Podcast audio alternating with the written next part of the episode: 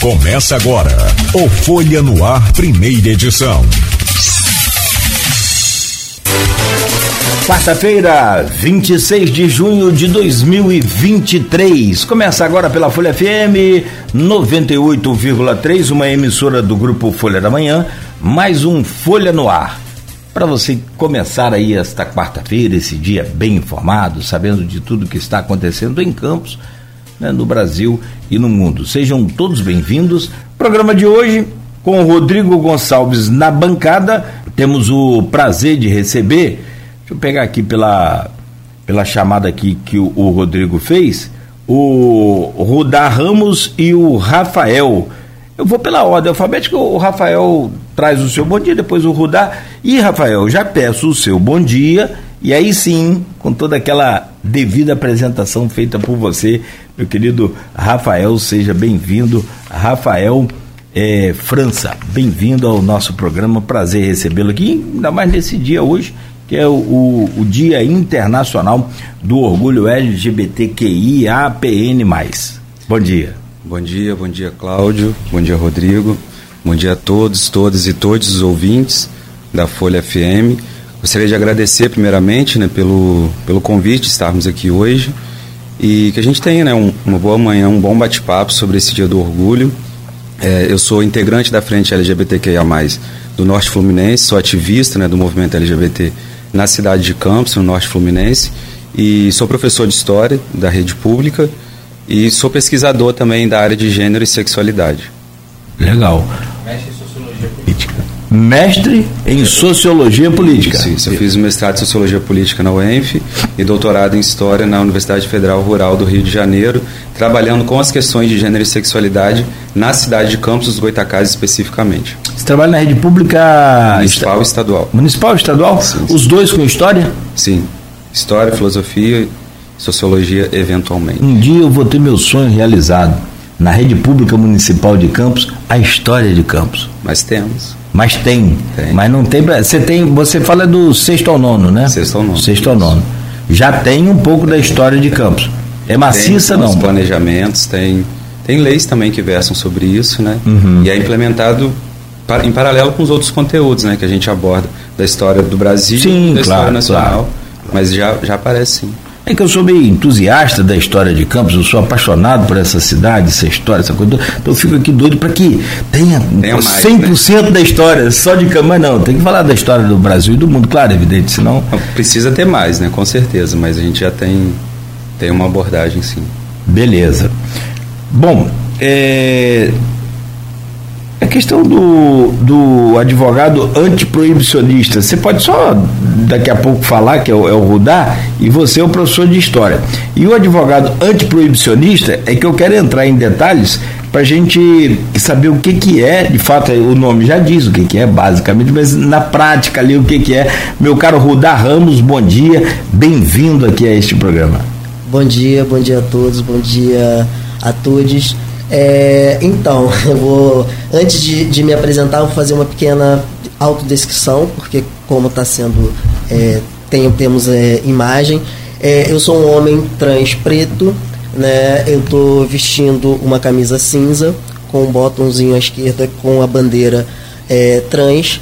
É, uso um óculos preto, estou usando um óculos preto, tenho o cabelo curto, com uma pequena mancha branca do lado direito. É, então, e barba. Ah, uma pequena barba. e faltou falar que você é bonito. Não vai falar, não? Não, aí é você que tá dizendo. Não, você. a modéstia me impede de dizer que não, é... não, foi, não foi um garoto e tal, mas não sabe o que, que, é essa vaidade aí. Tem, tem propriedade para dizer, o garoto e tal. Tem, tem. então, Legal, Rodar. É, eu sou advogado antiproibicionista, né? Eu sou graduado aqui, sou, sou campista, sou graduado pela Faculdade de Direito de Campos. É, fiz pós-graduação e sou pós-graduado em acessibilidade, diversidade e inclusão. Ah, sou ativista pelos direitos humanos né, e atuo em algumas frentes e alguns coletivos, como o coletivo Sustenta Cannabis em Campos.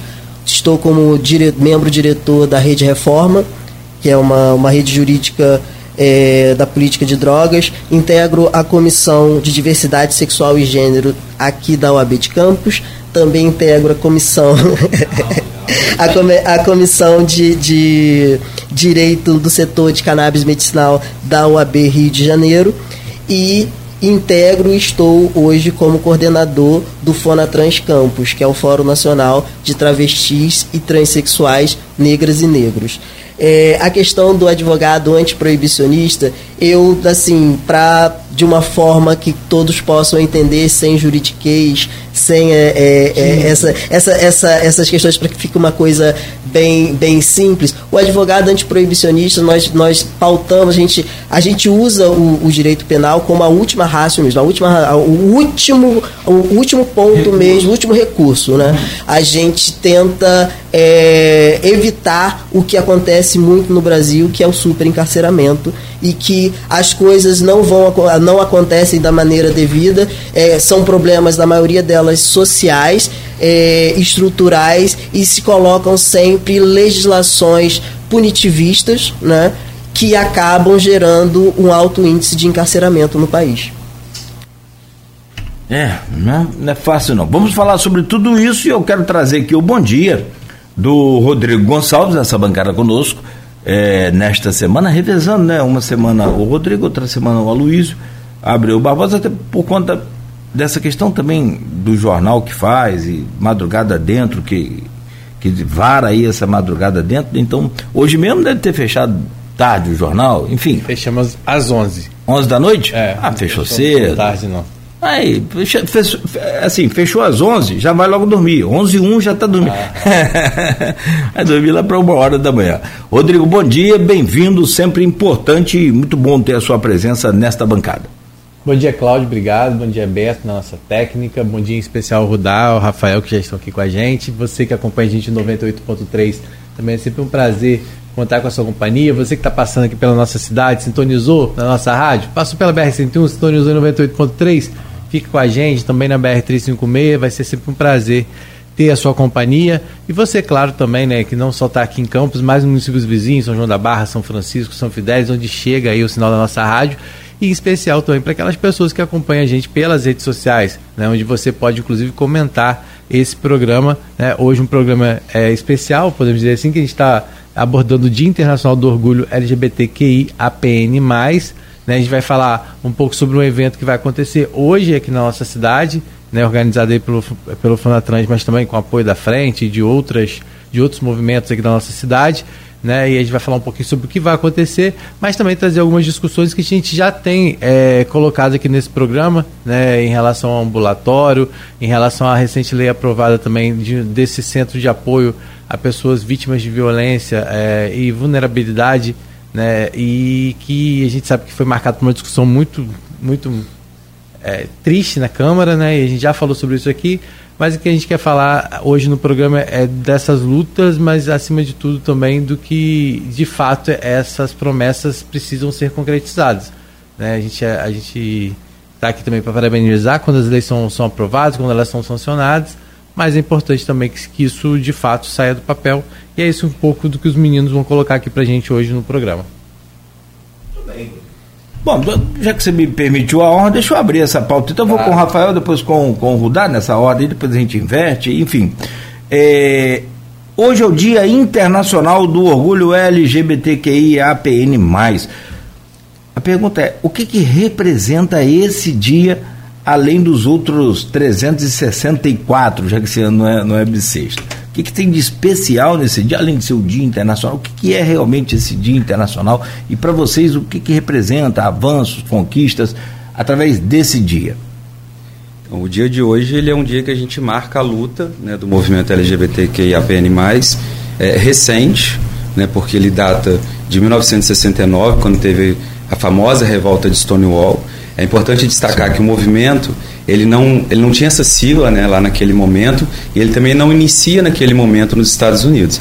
A gente tem em diversos países do mundo já é, outras mobilizações em prol da população, né, da comunidade LGBT, que a gente chama né, mais comumente de LGBT, LGBTQIA+, é, mas que a sigla vai se, se vai aumentando também né, em função da questão da visibilidade.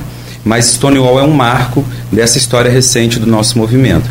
E aí por que um dia do orgulho, né? Porque historicamente a nossa população ela foi é, muito perseguida, né? Em muitos momentos da história nós somos tomados como bodes expiatórios por alguns problemas que apareceu na sociedade. E daí a importância de um dia para a gente gritar com orgulho e dizer que nós somos gays, lésbicas, travestis, transexuais, pessoas não binárias, pessoas pansexuais, é, e mostrar que isso é motivo de orgulho. Né? Ao contrário do que muita gente fala, às vezes, que teria vergonha de ter um filho LGBT, que teria vergonha de conviver com uma pessoa LGBT, ou pessoas que não falam, né, mas que com atitudes acabam excluindo as nossas existências e a, e a nossa presença em lugares importantes.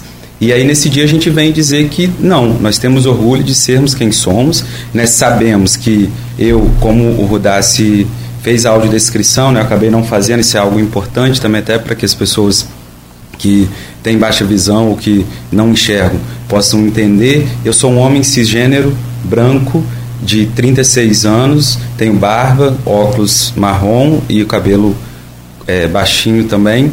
Uma pessoa que tem muitos privilégios e posso estar aqui hoje, né, falando, conversando com vocês e dizer que eu tenho orgulho de ser, de ser quem sou. Né, um homem gay que pode chegar a esse lugar e dizer com orgulho que eu existo.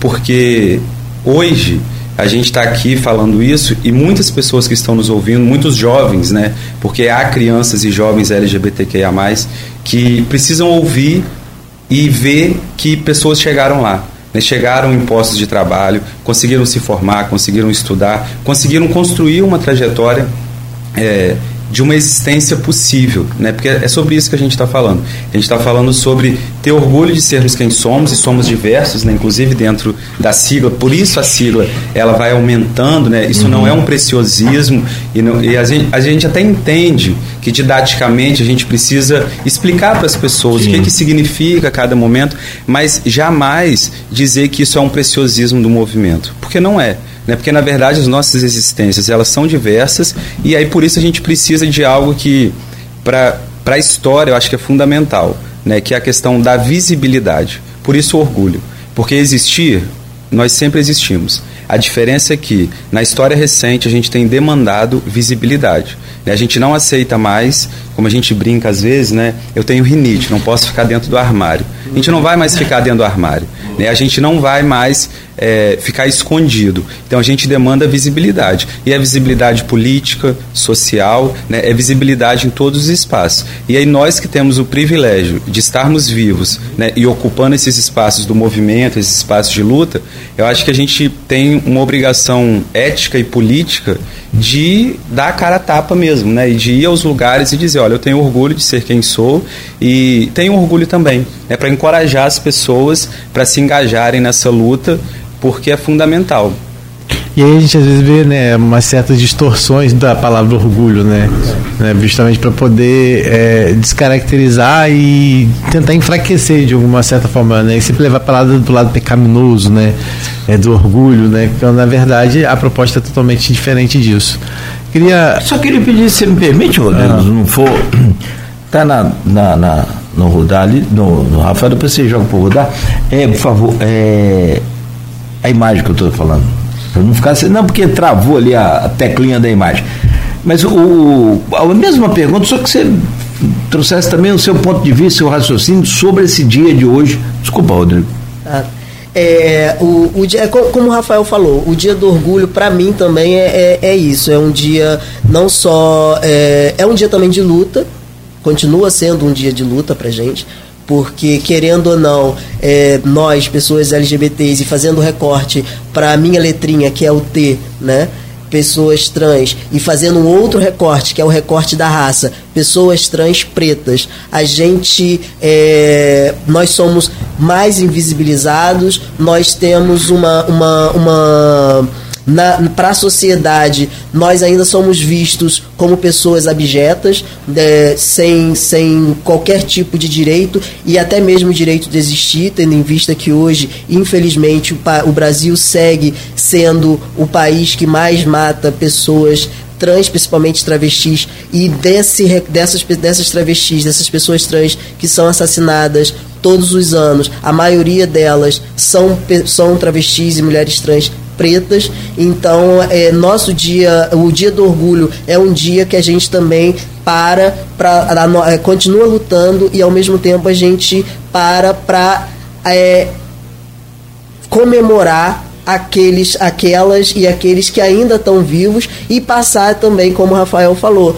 que há possibilidade, que nós somos potências e que temos possibilidades quando nos é dada oportunidade, porque muitas vezes a, a gente não consegue alcançar determinados espaços, porque essas as oportunidades não chegam até nós. Há uma questão também da evasão escolar, então isso acaba afetando que pessoas trans e pessoas LGBTs tenham acesso à, à, à, educação formal. Então, isso vai dificultando a questão da empregabilidade. Então, esse dia 28, a gente se orgulha de sermos, nós nos orgulhamos de sermos quem nós somos eu sou, me orgulho muito de ser uma pessoa e é aquela de ser uma pessoa, um homem trans e a partir do momento que a gente se entende e, e passa, é, não tem como a gente voltar atrás e voltar para o armário, né? Porque a rinite ataca muito mais. Todas as ites vêm, rinite, bronquite, asma, sinusite sinusite, né? Então a gente não consegue ficar nesse armário e, e que a gente busca realmente como a, a gente tem uma visibilidade é, a gente realmente é, coloca a cara na reta e sai em busca e de é, colocar nossas pautas em dia, na mesa, na busca mesmo, não só por visibilidade, mas pela conquista dos direitos de políticas públicas que é que a maioria das pessoas cis heteronormativas tem e que nós não temos. Né? Então, e pagamos nossos impostos, então fazemos tudo que todos é, é, consumimos, Consome. então nós também temos direito de, de ter uma, uma, uma, saúde pública ir até um, um, uma unidade pública de saúde e sermos bem atendidos, né? independente de, de qualquer coisa. É, é, a gente vai voltar a falar sobre essas pautas ao longo do programa, mas eu queria hoje que a gente falasse já para aquelas pessoas que estão vendo a gente, né, de que tipo de programação que foi pensada para hoje, né, para trazer essa discussão, né, e aí é, a partir daí a gente começa a falar, né, de porque também nessa oportunidade desse movimento que vai ter hoje lá na UF vai estar sendo lançado também a, a campanha, né, pela cobrança do ambulatório que foi prometido desde fevereiro, acho, janeiro, janeiro, né, e depois nós já tivemos algumas discussões aqui que tratam sobre essa questão do ambulatório. E aí a gente teve já depoimento de algumas pessoas por que, que tem que ter um lugar específico para atender, se a rede de saúde está aí de portas abertas para receber é, em qualquer unidade, né? Então tem esse tipo de discurso e a gente precisa esclarecer para as pessoas por que às vezes essa necessidade, né? De um atendimento especializado. Mas eu queria primeiro começar que o Rudar falasse para a gente, já que é, que é o Fonatrans que está organizando essa programação de hoje, que falasse um pouquinho como é que surgiu e o que, que vai estar tá sendo é, é, ofertado hoje lá nessa programação, a partir de que que horas? Então, é, o Fonatrans Campus, né? O Fonatrans é, é, é um é, é, nacional. É um movimento nacional que você é falou, um, né? É um movimento nacional e tem alguns núcleos, tanto estaduais como núcleos municipais. E aqui em Campos, o Fonatrans já vem atuando há mais de um ano só que de uma forma mais embrionária, a gente, junto com os outros coletivos, buscando através de ofício e conversas com algumas subsecretarias da cidade, como a CIRD, é, Ministério Público, buscando mesmo, pautando essa questão de políticas públicas para a população LGBT. É, e aqui em Campos, o Fonatrans ele chega porque, em que pese já ter no, no, no, no em Campos outras é, é, é, outros coletivos, é, grupos LGBTs, não tínhamos aqui um grupo é, voltado para a população preta, né, racializado. E nós temos aqui em Campos uma, uma população preta né, expressiva. E uma população preta e de pessoas trans pretas. Então, daí a, a vinda do, do Fonatrans para esse núcleo de campos. Como a gente estava nesse trabalho é, embrionário e mais articulando com é, entidades né, públicas e associações e com a própria é, com próprios outros coletivos, a gente entendeu que seria o momento de passar e mostrar, o, passar e mostrar o Fonatrans Campus para a população campista e dizer que nós existimos, que estamos aqui e que estamos abertos para poder é, colher as demandas de, da, da, das pessoas pretas. E daí surgiu esse, esse evento no dia 28, numa conversa entre amigos que a gente, né, um, a gente senta para conversar sobre uma pauta e a gente começa a pensar outras, outras questões. E surgiu essa questão da gente fazer alguma coisa no dia 28, até porque a gente imaginava que haveria um grande evento no dia 28, que seria é, através da, da justiça itinerante, né, ter algumas, alguns serviços, né, alguns serviços é, voltados para a população LGBT no dia, né, nessa semana do dia 28. Então, como ficou essa lacuna e a gente não estava vendo é, se iria acontecer alguma coisa, então, para efetivamente, para esse dia do orgulho não passar é, em branco, em brancas nuvens, aí a gente resolveu fazer esse, esse cine debate. E a gente começou a pensar como seria, quem a gente chamaria. E como nós estamos chegando, e, e eu tenho, e nós temos, né, do, do Fonatrans, aquela coisa de respeitar quem chegou primeiro, os nossos mais velhos, então a gente entrou em contato com os coletivos, né, com a frente, coletivo Trans Goitacá, com o coletivo NB da UF, com a das, Mãe das Resistências, e para a gente tentar é, apresentar o Fonatrans, né, mas de uma forma não simplesmente uma coisa é, totalmente institucional. A gente buscou fazer o que a gente faz. A gente, é, nós somos militantes, mas a gente tenta juntar a militância com cultura, né, com debates. E aí surgiu essa ideia do, do desse cine debate que a gente vai apresentar um, um documentário inédito que é Traviarcas, onde há uma né, nesse documentário é, é, há uma conversa com as mais velhas, né, com os nossos mais velhos, porque tem homem estranho, tem homem estranho também nesse documentário, contando a história do movimento travesti e trans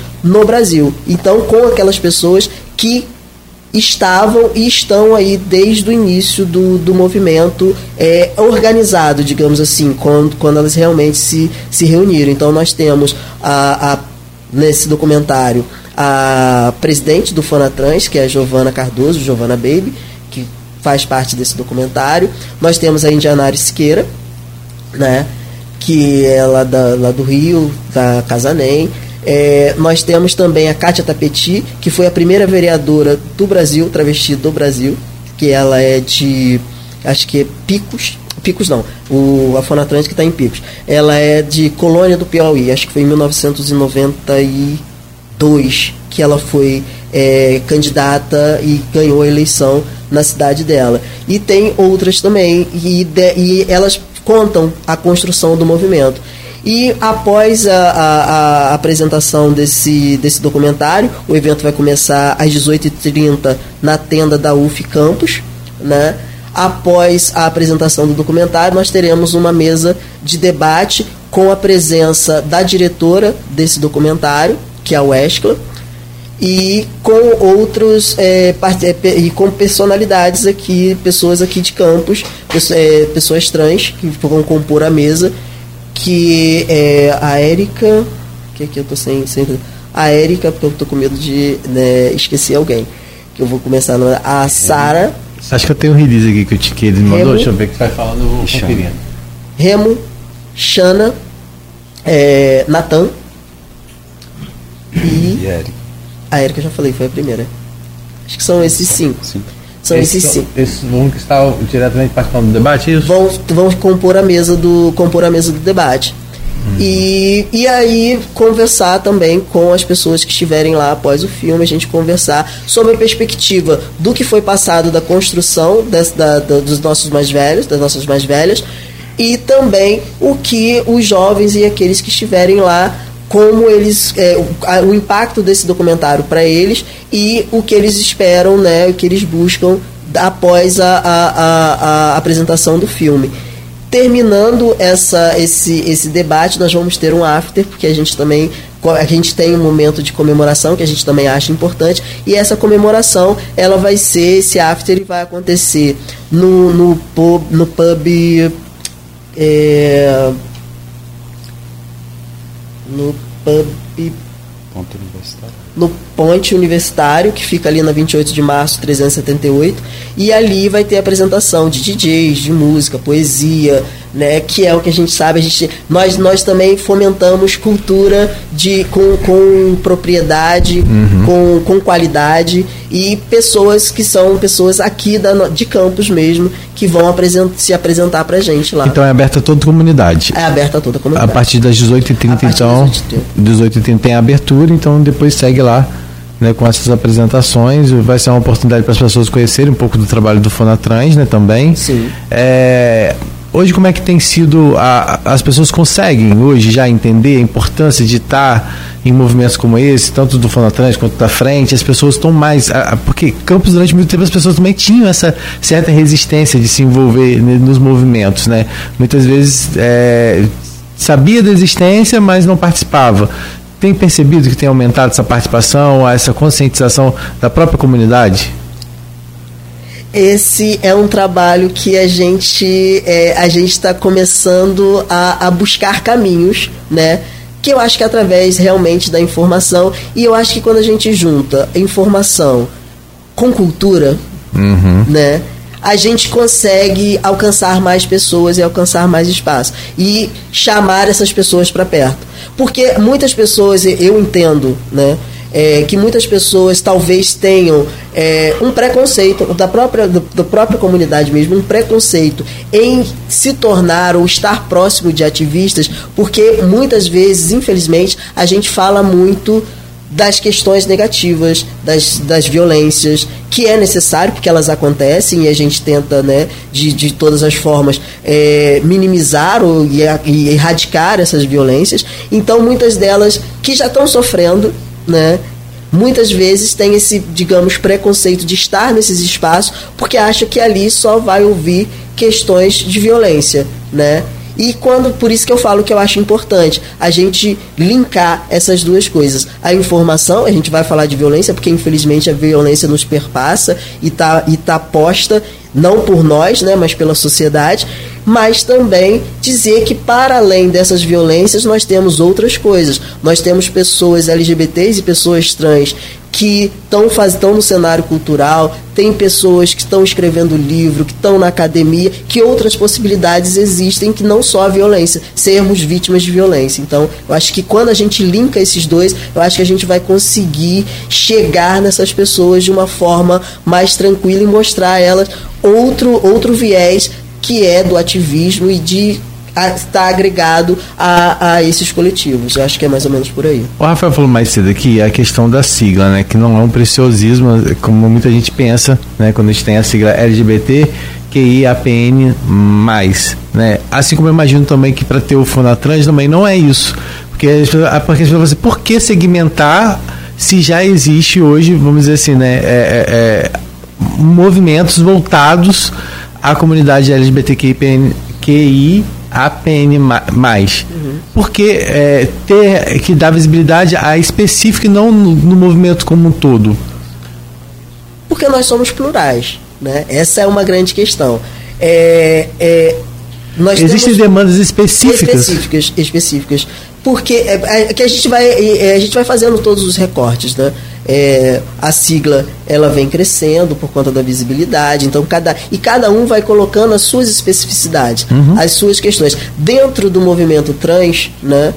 Tem, nós temos aí outro, outras instituições, nós temos a ANTRA, nós temos o IBRAT, que é um, uhum. um instituto de, de brasileiro de transmasculinidades, nós temos várias outras. Mas a grande questão é quando se trata da população preta, e aí, independente de ser Fonatrans ou qualquer outra instituição, né, quando a gente, a gente, a gente precisa racializar, porque os dados mostram que a, a população preta, seja ela é, LGBT ou não, é, a gente ainda tem no Brasil resquício da escravidão. Uhum.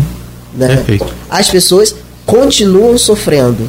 Até ontem, nós, a, até ontem, a gente, até hoje, a gente vê pessoas em situação análoga à escravidão, trabalhando como escravos, né, no, no país, pessoas pretas. Pessoas pretas, aí, aí a gente vai vendo a, a, a questão na saúde, né? Uma pessoa preta, quando vai no, no, no, no estabelecimento, independente da, da orientação ou da identidade de gênero, o tratamento é diferenciado. É diferente, não é diferenci, não é não é um tratamento diferenciado para melhor. É. Muito pelo contrário, né? Mulheres quando vão pessoas que têm útero, que vão é, é, é, que estão gestando e que vão ter, ter filhos, se precisar de uma anestesia, a gente sabe que a, a quantidade de anestesia para uma pessoa preta é menor do que para uma pessoa branca. Isso está lá, está tá posto. Então, são especificidades. Como assim, está posto é, regulamentado? Não, não, não está regulamentado. Na, na, no, no, no modus operandi. Entendi. Né? Essas coisas acontecem. Sim. Né? Não, como, e teve, são, como são... teve recentemente uma ginecologista que foi até notícia, acho no Fantástico, se não me engano, uhum. né, que, que ela disse que, que, as pessoas, que a pessoa preta é, tinha um odor diferente. Diferente. Cada um tem um odor. É, somos, somos plurais, somos múltiplos. Né? Cada um tem a sua especificidade. E nessa questão, da, da, ao racializar, a racializar, ela é importante porque tem demandas que uma pessoa trans branca não, não, não, não passa. Né? O, o nível escolar de pessoas pretas, trans, se para uma pessoa trans branca já é, já é difícil, para uma pessoa trans preta é mais difícil ainda estar tá nesses espaços.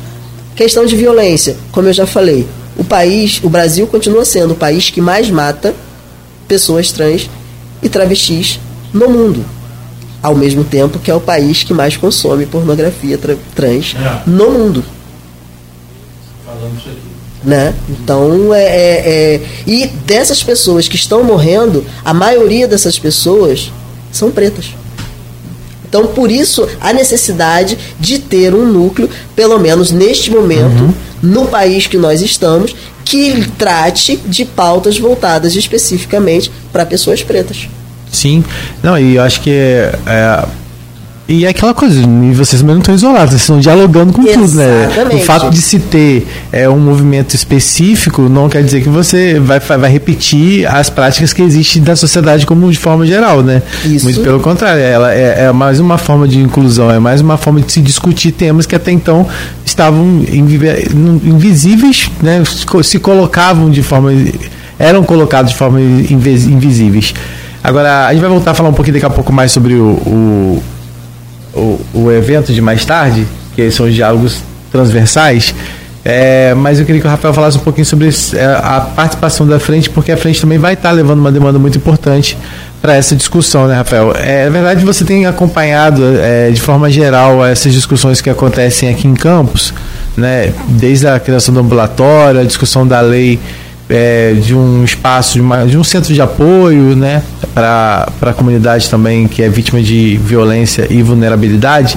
Mas eu queria que você falasse um pouco sobre essa participação hoje lá. Vocês vão aproveitar na ocasião para estar tá lançando um movimento também, não é isso? É, então, a frente, a frente. Porque assim, na verdade, a frente ela é uma organização que integra esses diversos coletivos, grupos, ativistas. E são muitos gente... em campos? Olha, eu considero que sim. Né? sim. É, pensando na nossa história, hoje a gente ter um, o Fonatrans, ter o Trans Goitacá, ter o, o Trans NB, o Mães da Resistência, mais diversos ativistas de forma individual, né, é, integrando esse grupo que é uma união de forças, né? É que a gente isso Por, é uma coisa mais recente em Campos, né? Porque é de, de forma mais é, organizada, eu diria que sim. Mas não que isso não tenha existido em Campos antes, né? Porque nós uhum. já tivemos, na verdade. Acho que a história de Campos, é, eu costumo conversar com os alunos e, e, no nosso movimento também, né? Que a gente ouve muito que Campos é uma cidade tradicional, conservadora, é, etc. Coronel, isso a gente já sabe. Mas o que mais tem em Campos? Tem, Campos tem muito mais coisa. Assim, Campos tem uma história viva da nossa comunidade de resistência, né, de, de vivências que são resistências ao longo da história. Então, é, e a gente tem isso na nossa cidade. Nós tivemos é, concurso de pessoas trans na década de 70, em plena ditadura militar, acontecendo aqui na Verge. A gente teve um fórum dos sexualmente discriminados na década de 90. Né? As pessoas que o Rudá cita como importantes figuras do movimento nacional passaram por Campos dos Goitacazes. né? passaram em eventos aqui em Campos dos Goitacazes. Então, eu acho que essa história ela precisa ser visibilizada também para a gente encorajar as pessoas a se engajarem nesses movimentos, né? a darem a cara a tapa, como a gente está podendo fazer isso hoje, e, e, mostrar que a gente sempre existiu aqui. Né? A gente Pô, sempre e, existiu e resistiu. E se me permite mostrar Sim. também que essa luta não é de agora, Sim. ou de agora, porque surgiu, porque. Não, isso vem. Não é porque está na moda, como muita é, gente. É, exato, né? exato, exato. E, e, aí, pegando um gancho disso, assim. É, o que, que Não, porque frente... essa geração, desculpa, essa geração acha que ninguém sofreu no passado, que não tinha dificuldade para ninguém, era tudo de boa. É, meus filhos falavam, papai, você quando comprou um terreno para fazer sua casa era baratinho. Como assim baratinho? Baratinho hoje, mas naquele. Então, assim, Sim. tem dificuldade. E, aliás, não é de hoje, a gente sabe disso, o, o preconceito contra tudo, acho que contra tudo, contra todos. Ou agora mesmo, tá a capa da Folha. Um cidadão preso aí por é, é, vítima de, de, de racismo, a agente da Guarda Civil prendeu o camarada. É, é racismo aqui, nu e cru, na luz do dia, na nossa cara, no nosso quintal. Não, contra um agente de segurança, imagina quem e não contra é. um agente, imagina nós não... que não somos nada. Pois é. São os poucos casos que ganham alguma visibilidade, Sim. né? Porque o, é. tem esse racismo cotidiano que, que, não chega, que não chega a virar a capa da Folha da Manhã, infelizmente. Sim, é sim. toda a população é, sim. negra passa. E, então a frente, ela é essa reunião, né? E e, e por que, que a frente vai fazer essa campanha? Né? O que, que é a campanha e por quê? Em primeira mão, né, que a gente não está lançando agora, na verdade, aqui no programa, é, a, a, a campanha é um questionamento ao governo municipal de cadê o ambulatório? Né? Que o ambulatório é, multiprofissional de atendimento à população LGBTQIAPN+, foi anunciado em janeiro, foi aprovado pelo Conselho Municipal de Saúde, foi anunciado pela Prefeitura, né? a gente chegou a ter um diálogo mais próximo com a subsecretaria de atenção básica, inclusive o, o, Le, o Rodrigo e o Leandro né, foram é, parceiros nesse diálogo também. Só que até agora a gente não viu a concretude dessa promessa. A gente é. não viu o ambulatório sendo implementado. É, a última vez que a, a gente é, falou sobre o assunto aqui, né, o Rodrigo falou que a equipe já estava sendo preparada e tal, mas mas se não tiver esse diálogo também, como que vocês vão, vão poder acompanhar isso, né? Porque a proposta era que vocês pudessem acompanhar também essa questão desde a montagem da equipe, né? É, porque é uma coisa muito importante também. Não adianta se criar um ambulatório se como durante muito tempo se foi, vou dar um exemplo assim, comparado a gente, como durante muito tempo as DEANs, por exemplo, uhum. né, que tinham lá uma delegacia especializada em atendimento à mulher, mas o atendimento não era especializado à mulher. Né? Então não adianta você ter um ambulatório especializado sem que esse ambulatório tenha de fato pessoas que entendam e que saibam lidar com, com, com a situação, né? É, e a gente até acredita assim, a gente né, não sabe efetivamente como vai ser, mas o ponto principal nesse momento seria onde e quando vai ser implementado o ambulatório. Né? E aí por isso que a campanha ela vai ter a hashtag Cadê o ambulatório LGBT de Campos? Porque essa que é a questão no momento. Né? Cadê esse ambulatório? Em, em que momento? Porque ele foi anunciado em janeiro, a gente teve uma publicação no site oficial da Prefeitura do dia 6 de fevereiro, anunciando o ambulatório para meados de fevereiro, início de março. Isso não aconteceu. Nós chegamos a ter uma conversa com o Ministério Público e com a subsecretaria e aí foi anunciado que seria feito num outro momento, em um outro local, e até agora nada efetivamente. Então, assim, na verdade a gente está querendo saber, né? A gente enquanto movimento social, a gente enquanto frente que articula esses diversos grupos, a gente quer saber quando e onde será implementado efetivamente o ambulatório. Por quê? É, como o Rudá falou também, a, a política de saúde é um direito básico né, para todo mundo. E por que um ambulatório específico? Né? Por que um espaço específico para atender e acolher a nossa população, se nós, enquanto cidadãos e cidadãs, deveríamos ser atendidos em todos os lugares? Porque isso é, deveríamos. Né? Na prática, a gente sabe que não somos. Nós sabemos que há profissionais da saúde, de várias equipes, que, que têm um acolhimento adequado, mas, no geral, né? E aí, quando a gente pensa em política pública, a gente não está pensando em um caso de uma experiência específica, a gente está pensando é, em algo que afeta toda uma comunidade, toda uma população, e aí, por isso, demandar este esse espaço específico, né, que não é uma coisa de campus, não é uma novidade que está sendo feita e pensada aqui. Várias cidades do Brasil já têm esse equipamento né, de atendimento multiprofissional à população LGBTQIAPN+. Nós temos uma política integral de 2013 de atendimento à população LGBT, uma política nacional de saúde. Então, é, é importante dizer que o que a gente está demandando, né, e, e, ao questionar o executivo nesse momento, é, o que a gente está querendo saber é quando e onde isso será implementado, porque não é um privilégio. Né? A saúde não é um privilégio, a educação não é um privilégio. A gente está querendo um direito básico está lá na Constituição de 88 e que a gente não está sendo atendido, atendida e atendido nessas especificidades.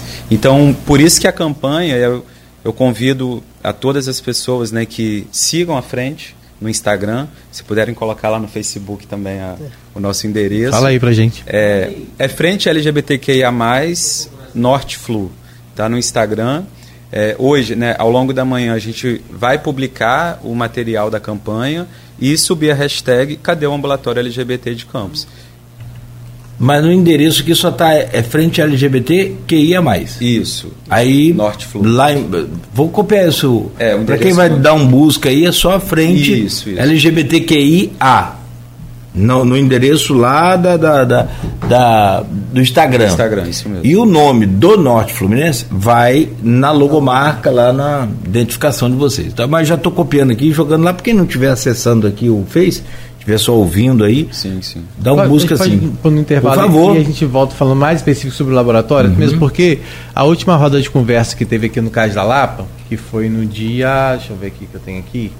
No início do mês 16, agora. Uhum. Agora, né, já no início da segunda quinzena, é, também foi um dos assuntos abordados nessa roda de conversa, foi a questão do ambulatório. E eu cheguei a demandar a prefeitura a respeito disso, né, de como ficaria a questão do ambulatório. E diferente de outras respostas que a gente tinha recebido com uma sinalização que o ambulatório sairia logo e que já estava com a equipe, dessa vez a resposta não foi bem assim. A gente deixa até o espaço aberto, como você falou. Rodrigo Carneiro é uma pessoa que está sempre acompanhando a gente aqui, era a pessoa que estava, inclusive veio a esse programa para falar sobre essa frente, né? E aí a gente volta no intervalo falando um pouquinho mais sobre o ambulatório, que, que, por que a necessidade do ambulatório e, e, e é importantíssimo, acho que o Rudá pode até falar é, mais específico da questão da, da transição, que às vezes é, eu, eu, por exemplo, tive a oportunidade de, de, trabalhar em, em Goiás, em Goiânia, e lá em Goiânia tem um trabalho muito, muito específico em relação a isso, e eu fiquei assim, admirado, porque eu não conhecia, né? E, e, e, a gente sabe o quanto é necessário, né? E quanto isso é uma questão de saúde pública, porque várias pessoas ao transicionar acabam fazendo uso de, de hormônios de forma irregular, algumas pessoas acabam até mesmo é, não tendo esse acompanhamento que cai, que, que acaba recaindo em problemas de saúde muito graves, né, de internações, de internação longa, com preço estou falando assim, no mínimo da questão da saúde, não estou falando da questão de outros danos né, que, que existem, né, de muitas vezes dessas pessoas se tornarem improdutivas no mercado de trabalho por por, por ter problemas sérios de saúde diante de, não fazer um, um, tratamento correto. Então, assim, a gente vai falar um pouco sobre isso. Por que dessa necessidade? Porque as pessoas falam assim, acham realmente que é uma questão de privilégio. Não é uma questão de privilégio, é uma questão de saúde pública. Né? Porque não vai deixar de existir se não tiver um ambulatório para fazer esse acompanhamento. É, não vai deixar de existir. Então as pessoas precisam entender isso e se existe no, na saúde pública condições de oferecer isso, foi é, eu até vou relembrar um, foi dito não, não me lembro se foi pela Artemis aqui ou quando teve com a gente, se foi por outra pessoa, né, que falar ah, muitas vezes é, o, a própria ficha que você preenche no SUS não te dá às vezes a oportunidade de de fato de mostrar né, de, de se identificar devidamente, né? E aí, é, é, quando você chega para um atendimento, você acaba não tendo atendimento devido, porque a própria, os cadastros, ou seja, é uma questão organizacional, é, é muito complicado, não é só questão de atendimento é, de privilégio, é uma questão de se ter, de fato, direito à saúde pública, né? E, e para fechar seu comentário aí, se me permite, se houvesse uma rede pública completa, é, preparada para atender... Para todas as demandas, que não existe. Então não, não, tem como né, ter uma rede pública, não, infelizmente, não tem como, a gente acaba se conformando com isso mesmo, e aí vai para onde? Precisa de um setor específico como já prometido. Nem, nem foi, eu acho que vocês que pediram primeiro. Foi, ou, foi, foi durante ou, ou foi uma reivindicação de vocês? Foi, reivindicação. Antes da promessa. Foi uma A reivindicação. promessa, a promessa é. Então. Foi uma reivindicação dentro do Conselho Municipal de Saúde, não foi isso? Ele chegou a ser aprovado pelo É. Conselho Municipal de Saúde, mas já era um- algo que era pautado pelo movimento né, anteriormente. Movimento, não pela prefeitura. Não. Não, pela prefeitura, para ter essa iniciativa de, de vontade própria, Pelo né? movimento, pelo Ah, movimento. perfeito. Pelo movimento. Não, menos. só, só fazendo um adendo, Cláudio, é importante né, do que você fala, assim, que a gente está pautando essa questão do ambulatório, mas a luta do movimento ela vai muito além disso. Né? Sim. É, Essa- para esse é um ponto. Para além dessas demandas específicas, a gente tem todo um trabalho de educação, né? E, e aí eu vejo também que, por exemplo, o espaço que vocês têm feito aqui na Folha, né? Esse ano, se eu não me engano, já é a terceira ou quarta Sim, é, sim. É, momento específico de pautar, isso é, é fundamental, porque muitas vezes as pessoas têm esse preconceito, têm é, essa, essa aversão ju- justamente por não conhecerem, né, por não saber o que é a sigla, por não terem sido educadas para essas questões de gênero, de sexualidade. Então, quanto mais a gente pode falar, quanto mais a gente pode é, dialogar com a sociedade, mais a gente vai criar condições para que num futuro a gente tenha essa realidade onde todos e todas e todos sejam é, respeitados no serviço de saúde, né, onde todo o protocolo de atendimento, porque né, na, de forma legal a gente até tem né, a inserção de nome social, a gente tem uma orientação, só que nós vemos ainda, infelizmente, profissionais, muitas vezes concursados públicos, que se recusam a atender. Isso é ilegal. E a, a população precisa saber teve que isso médico é. aí que se recusou, não teve? Não, não É, sei quando recusou. disse que se recusaria, né? A disse. É, não, mas. te- Falou no- na Câmara. Não, esse aí foi na Câmara, É. mas teve um outro, um outro episódio aqui, paralelo, não. Não me recordo. Também não. É, e- Se eu e não estou divagando aqui, mas. É importante. Não, teve relatos, teve relato na última vez que a gente esteve aqui, teve relato do, da- do pessoal dizendo que já Sim, teve gente sim. que já declarou que já foi buscar atendimento e não conseguiu atendimento. É, porque aí o, o, o profissional da saúde, né? Porque a gente fala do médico, mas não é só o médico, assim, qualquer profissional da saúde Todos. que não vai fazer um atendimento adequado. Então é importante também, e isso é um trabalho educativo que a gente faz, é, de divulgação, né, que isso é violação de direito. E quando há violação de direito, isso precisa ser denunciado. E aí, é, só lembrando, né, a prefeitura anunciou também, foi sancionado pelo prefeito, né, a lei Ah. 9.289. A gente vai deixar pro segundo bloco, a gente Ah, tem o tá. segundo bloco. Se Tô me permite. É, não, eu só pensei que você ia fechar o raciocínio, mas com a sua licença, então, rapidamente, da- do seu raciocínio, vamos fazer o intervalo, Rudai e Rafael. Beber uma Rodrigo. água no banheiro e a gente volta. Rapaz, tá todo mundo com R aqui. Ro- Rodrigo, Rudai e Rafael. Menos eu. Menos eu. Não, os três da bancada ali, rapaz, com as iniciais R, ou com a inicial R. Bom, e não é de ruim, né? É, vamos para frente. Daqui a pouco a gente volta então, conversando com o Rudá Ramos e com o Rafael França, além do Rodrigo Gonçalves aqui nessa bancada de hoje, com um instante para a gente fazer o intervalo comercial. No oferecimento de Proteus, Unimed Campos, Laboratório Plínio Bacelar e Vacina Plínio Bacelar. Já estamos de volta com Folha no Ar ao vivo aqui pela Folha FM, no oferecimento de Proteus, Unimed Campos, Laboratório Plínio Bacelar e Vacina Plínio Bacelar. Hoje, quarta-feira, dia 28 de junho, é o Dia Internacional do Orgulho LGBTQIAPN+. Estamos recebendo aqui o Rodar Ramos, que é advogado antiproibicionista e coordenador do Fonatrans Campos. E também o Rafael França, professor de História e ativista integrante da Frente LGBTQIAPN+, né? Não, A+. PN também, claro, já vai incluindo aqui. Do Norte e Fluminense. Hoje é quarta-feira, tem segue ali a 7 de setembro fechada para recuperação ali do asfalto. E, rapaz, ontem eu ouvi de manhã, isso que é do lado de cada sete, ali paralela sete, né? Esse prolongamento aqui daqui da banca sai aqui do centro. Fez agora, semana passada. Rapaz, já tá toda esburacada de novo. Ô, meu pai, cheio de. Olha, tá com mais emenda do que eh, essas PLs aí. Ô, meu pai. E a capa do jornal Folha da Manhã de hoje: falência de Ao Livro Verde e do patrimônio histórico de Campos. E aí uma manchete que joga aí a luz nessa nesse abandono que está o patrimônio histórico como um todo, pelo menos eu vejo assim. É uma manchete pesada, Rodrigo. É, não, na é. verdade a gente vive, né? A gente tem a questão do solar do colégio, a gente tem a questão dos do Arizes, é. nós temos a questão do Museu Olavo Cardoso. o tá solar do colégio a, a é gente, uma, a gente uma tá incógnita falando... que se você contar, Rodrigo, perdão, uhum. desculpa.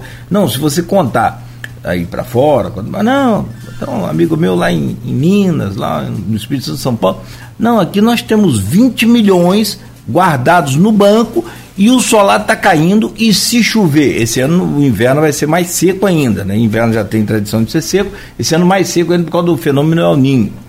Parece que menos mal São Pedro está lá dando uma força para o reitor da UF, porque se continuasse chovendo como choveu ano passado, início do ano, e com mais os problemas de que a gente sabe que tem aquelas gambiarras elétricas para poder funcionar que podem até ser bem feitos, mas não, não deixa de ser uma gambiarra que precisa de manutenção e não tem.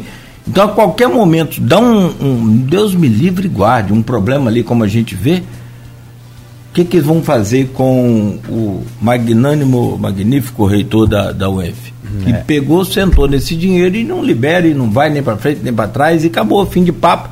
Já deve ter lá uns quase, pelo tempo de, de, de de um ano e meio, mais de 21, 22 milhões pelo rendimento, não sei, não posso afirmar que assim precisamente. E se contar aí para fora, ninguém acredita que é. nós temos o dinheiro guardado e o solar do colégio lá. É, na verdade, assim, Desculpa, tá, é, a questão. Não, perfeito. A questão do, da, da Olivo Verde é só mais uma concretização do que é, de como a gente conduz a questão do, do patrimônio aqui. A questão do livro verde tem uma questão empresarial, claro, que precisa ser avaliada, né? Afinal, é uma dívida de 1,9 bilhão. E aí, ontem eu vi na Câmara Municipal alguns movimentos já sendo propostos, inclusive do Copan, Copan tomar também. Ah, porque hoje o prédio da Verde é tombado como patrimônio histórico, mas a Livro Verde em si parece que ainda não é. Então a proposta é tornar a Livro Verde, a instituição Livro Verde, é, patrimônio imaterial. E por se tratar da livraria mais antiga do Brasil, comprovadamente, né, eu acredito que é uma coisa que pode mobilizar não só o poder público municipal, mas também o estadual, através da Assembleia Legislativa e até mesmo é, o governo federal, com a, a Lei Rouanet, não sei. De alguma forma, a existir essa mobilização. É, e aí ver qual é a melhor forma de se conduzir né, para que aquela livraria, livraria possa se tornar talvez um espaço cultural, desde que tenha de fato a funcionalidade e a manutenção, porque não adianta, né? É, a gente viu é, o que aconteceu com o Museu Olavo Cardoso, que é uma doação dada ao município que né, foi se deteriorando sem nenhum tipo. Então não adianta entregar ao poder público a iniciativa pública se não tiver uma ocupação devida daquele espaço. Né? Então, assim, a gente torce para que tenha uma solução, né, para que a gente não perca mais essa referência da história, como várias outras coisas que a gente perdeu.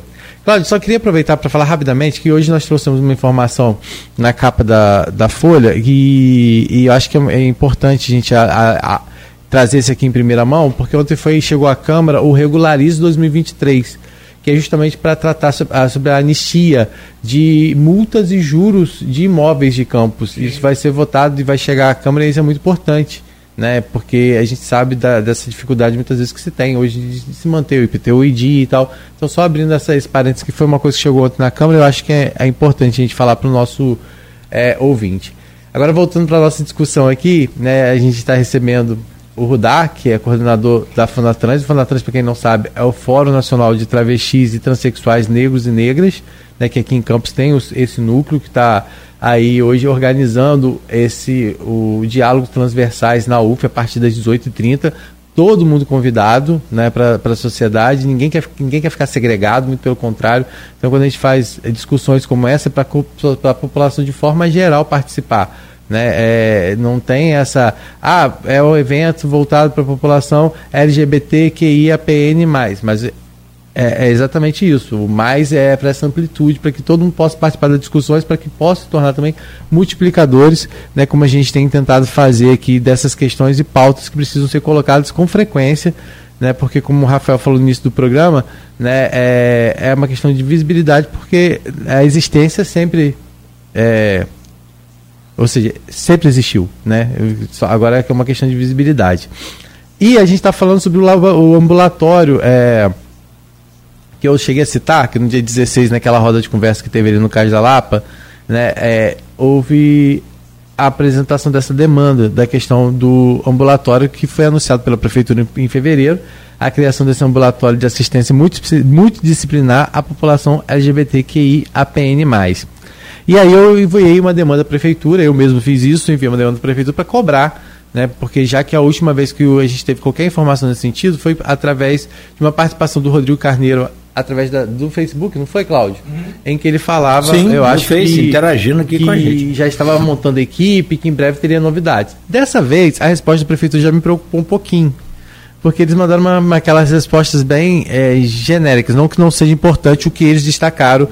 na nota. Mas a resposta que a prefeitura disse né, que é, o poder público municipal diz que desde 2021 Campos conta com um centro de cidadania LGBTQIA+, que oferece atendimento jurídico, psicológicos e sociais para por meio de uma parceria do governo do estado com a prefeitura. A unidade também atua como centro de irradiação de informações, acolhimento e mobilização em políticas públicas de combate à LGBTfobia, visando contribuir para o acesso de direitos de promoção à cidadania na região. O espaço fica na Travessa Santo Elias, é, número 252, no Jardim Carioca, no prédio do Serviço de Convivência e Fortalecimento de Vínculos. É, e o atendimento é realizado de segunda a sexta, de 9 às 17 horas. Ótimo serviço, mas eu não entendi, porque não trata específico do que a gente está falando. É importante ter esse centro, queria até que vocês falassem um pouco sobre isso, mas na questão do ambulatório é sim uma lacuna que ainda está aberta e sem resposta. É, é, é uma resposta que não responde o que você perguntou, né? Porque o Centro de Cidadania LGBT, de fato, ele é uma política do governo de Estado, né? Que são, acho que são competências diferentes. Na Política Nacional Integral de Saúde à População LGBTQIA+, a gente tem uma área específica que trata das competências municipais, poder público municipal. Então, o que o Centro de Cidadania oportuniza enquanto serviço, enquanto atendimento, não é o que a prefeitura tem que fazer. Isso é feito pelo governo do estado. É óbvio e evidente que para um bom é, para a promoção da cidadania LGBTQIA+, no município, é importante que a gente tenha um centro. Né? E tanto que ele foi criado, é, ele é recente também, tem dois anos talvez, é, mas isso não é, inviabiliza ou isso não substitui a necessidade que a gente continua tendo de um equipamento municipal né, que atenda de forma multiprofissional a nossa população. Então, o, o, atendimento feito pelo Centro de Cidadania é diferente. Até porque esse ambulatório que foi anunciado, ele é um ambulatório de atenção básica à saúde da população LGBT. Né? Ele integra a rede de atenção básica, tanto que na própria prefeitura ele está ligado à subsecretaria de atenção básica. Então, assim, é uma coisa que é, uma, é, é, daquele modelo, né? Uma coisa é uma coisa, outra coisa é outra coisa. Então, o Centro de Cidadania ele tem o seu papel, ele é fundamental né, no município, na região, porque ele é do Norte Fluminense, ele não é só de Campos. Agora, o ambulatório em Campos ele é fundamental. Né? E ele já era para ter sido implementado, porque foi anunciado. O que a gente está fazendo, na verdade, assim, é lembrar ao poder público municipal, ao executivo municipal, de que, olha, tá lá, a gente pode acessar o site da prefeitura. Nós tivemos esse ano cerca de três ou quatro matérias especificamente sobre a população LGBT, e uma delas é essa de 6 de fevereiro, que diz que a própria prefeitura anuncia que vai implementar o ambulatório. E por que, que não foi até agora? E esse ambulatório, o, é, o que, que vocês esperam desse atendimento? Só para as pessoas entenderem a importância desse ambulatório. Mas não tem UBS, por que, que vocês não vão no UBS? É, na verdade, a nossa população vai, só que ela não é devidamente atendida. Né? E aí é, há, há, especificidades. Então a gente coloca, e, e a frente entende isso como uma coisa fundamental. Uma das maiores demandas e mais urgentes é o atendimento à população trans. Né, que é a hormonioterapia, o atendimento psicológico, porque no, no âmbito da, da sigla é a população mais vulnerabilizada. O que, que isso significa? É a população que sofre mais violência, porque as pessoas andam na rua, sofrem violência, elas chegam a um atendimento que, que às vezes é atendimento básico, né? não é, é hormonioterapia ou algo um pouco mais complexo, é um atendimento porque está gripado, porque tem alguma coisa assim, e aí não tem o seu nome respeitado. Então aquela pessoa acaba não indo. Né? O Rudá falou. É, Rudá, pode até dar um depoimento se, se você se sentir à vontade, Rudá. Eu, eu, eu, eu, me sinto à vontade porque é aquela coisa. Eu me despi do, do, do advogado que eu sou e fui até a, algumas unidades básicas de saúde buscando um atendimento. Simples. Eu queria um atendimento na unidade básica de saúde, como qualquer cidadão, munícipe. Mas para alguma coisa específica, não? Eu fui procurando clínico geral, que é uma, uma aquela coisa. Porque eu tenho, eu tenho problemas de. Eu sou hipertenso, então eu preciso fazer um acompanhamento. Eu fui até a, a unidade básica. Em, é, em algumas unidades, em algumas UBS, eu fui bem atendido, pela, pelo primeiro atendimento às pessoas que eu, que eu da, da recepção. Inclusive, uma né, me chamou bastante atenção é, é, pela empatia e pelo respeito de uma das atendentes, porque eu sou retificado. Né?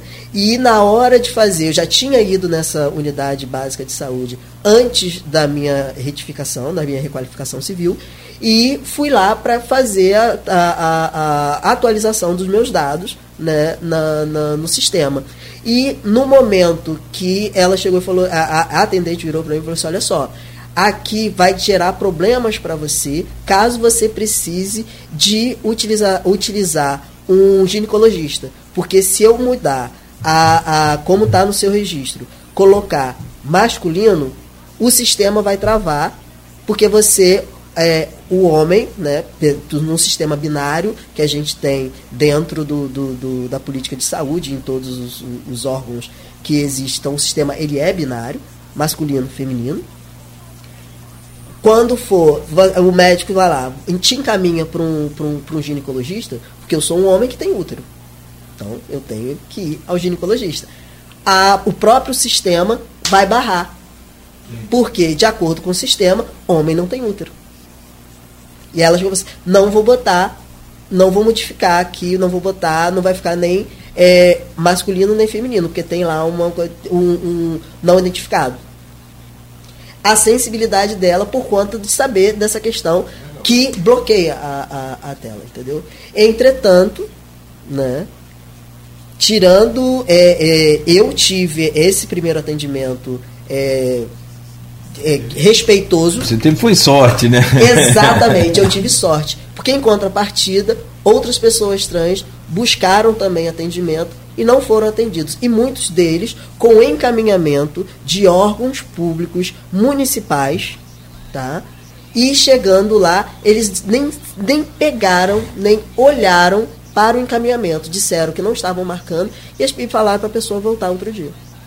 Uhum. Então, a necessidade do ambulatório específico, né, do atendimento básico para pessoas LGBTs, ele é importante por conta dessas questões que a gente não tem acesso ao atendimento básico. E não e não e tirando das pessoas trans, também tem, como a gente já tava, a gente já conversou, a, a grande questão. Uma pessoa, né, o gay, a pessoa gay, vai no urologista. Dependendo do urologista, ele não é nem tocado. A mana lésbica, vai no, no, às vezes ela, ela sofre violência no ginecologista né? Por conta das especificidades que ela tem. Uhum. então é, é, é, a gente precisa de uma sensibilização. Como como e, e como não tem com a, a essa coisa? Somos seres humanos somos diversos. A, o preconceito está aí. É, o ambulatório ele é importante por isso para que a gente tenha um atendimento de qualidade e o atendimento básico. Porque a gente, muitas vezes, a gente precisa de um atendimento, a gente não está ali procurando a hormonização para as pessoas é, trans, a gente precisa de é, ir num, num, especialista, fazer um acompanhamento médico. Você está com uma dor de cabeça muito, há muitos dias, não sabe por quê, está com um resfriado, pode ser uma pneumonia, e você chega num lugar, a pessoa te olha, não respeita o seu pronome, não respeita o teu nome. Quem é que vai voltar? para sofrer uma violência. Você já não está bem fisicamente. Isso acaba afetando o quê? A sua, a sua saúde mental também. E aí vai desencadeando vários problemas, ao ponto de chegar pessoas que estavam basicamente com uma questão que poderia ser resolvida no primeiro atendimento, e isso acaba gerando um dano maior, é, um AVC, um infarto, sabe? Questões, é, uma inflamação, uma pneumonia, uma gripe, passar por uma pneumonia, uma tuberculose, coisas nesse, nesse sentido, porque não há um atendimento de qualidade para a população LGBT. Uhum. E, a, e a questão da hormonização ela ainda é mais grave. Eu sei que não é isso, o ambulatório não é só isso, mas isso o Rafa mesmo colocou, né? Precisa de uma atenção especial. Porque muitas vezes, é, nessa questão da transição, algumas pessoas acabam fazendo uso indevido. É, porque não tem esse acompanhamento. Sim, é porque. Porque às vezes não encontra mesmo, mesmo não, não, não encontra, não encontra. Não e... encontra o, essa questão, não entra, não, não, não tem o, o atendimento com o endocrinologista, né? não consegue o acesso ao endocrinologista, que está na, na, na, no, no, uhum. no, na saúde básica a gente não, não, não consegue esse atendimento e por questões, porque tem pessoas trans que não querem se hormonizar e tá tudo bem, continuam como, como pessoas trans e é isso, é como, é como a gente se vê, se entende como nós somos. Né? Mas tem pessoas que buscam uma. É, é, se olhar no espelho e se ver como realmente é. Então, necessita de algumas. É, é, utilizar hormônio. Quem tem condições faz alguns procedimentos é, é estéticos. Só né? para poder entender, é, eu não sei se eu acho que a palavra. Eu vou tentar falar a palavra, não sei se é certo, resignação, né? Que fala. Redesignação. redesignação. Como é que. Re, redesignação. redesignação. É, nesse caso, pô, de uma pessoa que está aqui em Campos ela quer passar por esse processo, como que ela faz? É, ela teria que no, é, no, na, na, a porta de, de entrada né, seria no sistema de saúde através da unidade básica de saúde. Ela entrar no sistema, que é o C, CISREG, CISREG aqui é CISREG, tem é o, o C geral, e tem, tem o C e tem o CISREG, são, são dois sistemas. Né? Tem a questão, como o campus não tem um ambulatório, maioria das pessoas, quando entram no sistema, são encaminhados para o ambulatório no Rio de Janeiro. E para aquelas pessoas que querem fazer a redesignação é, é, sexual, eles são encaminhados para um outro hospital, aí tem uma fila para fazer essa, essa cirurgia. Né? Então Sim. são duas, tem a questão ambulatorial, que seria a questão da hormono, a hormoterapia, né? para fazer a, a hormonização, e também tem a questão da redesignação. E no, no Rio tem um hospital só, agora, agora são dois, que faz essa, essa, essa cirurgia de redesignação. Mas é aquela coisa, a demanda que é, é um para todo o estado do Rio. Então a demanda é muito grande, a fila é enorme. Infelizmente nós também tivemos a pandemia e uhum. que todas as cirurgias em, todo, em, to, em todos os setores, né, é, a não ser as de emergências, né, que, que continuaram acontecendo. Então a gente teve uma parada, a fila já estava enorme e parada também né? E aí a coisa se avolumou, né? É, né, nessas questões. E, e a gente busca mesmo, a gente é, esse ambulatório em campus ele vai ser importante para toda a população LGBT. Você já sabe, tem conhecimento do que vai ter? Porque falar um ambulatório multiprofissional, mas já, já chegaram para vocês o que, que, o que, que vai ter ou vocês que apresentaram essa demanda? Do que precisa ter? Não, é a equipe multiprofissional de um ambulatório de atenção básica mesmo, né? Com provavelmente psicólogo, atendimento é, de enfermagem, de médicos, assim, isso que é um equipamento da atenção básica. Uhum. Né? Então, é, eu sei. Então, é, é, ali vai. São os atendimentos básicos Básico na área de saúde, saúde. mesmo. E, e, aí, assim, por isso a campanha, né? Hashtag, cadê o, hashtag, cadê, cadê o ambulatório? Porque é, é, muito urgente a implementação desse, desse equipamento. E em conversas que nós tivemos anteriormente, assim, ele já foi anunciado, é, fomos informados de que já existia uma equipe é, organizada, né? Uma equipe inclusive com pessoas é, do, próprio, do, próprio, município, né, do, que são funcionários municipais, então isso não geraria um ônus para o município, porque nós temos profissionais competentes e qualificados na rede para poder trabalharem nesse processo também, só que ele não sai do papel, né, ele não, não é efetivamente concretizado e implementado. Então, por isso que a gente traz esse questionamento e a gente, a gente quer realmente saber por quê. Enquanto é, isso tudo está acontecendo, a gente volta no início da, das nossas falas, a, a gente está numa posição de um certo privilégio de poder estar tá aqui. Enquanto uhum. isso, há muitas outras pessoas que estão nas ruas, estão morrendo, estão sofrendo violência, pessoas da nossa comunidade. Né? Então a gente não pode aceitar isso e naturalizar isso e, e, achar que isso é normal, que isso é assim mesmo.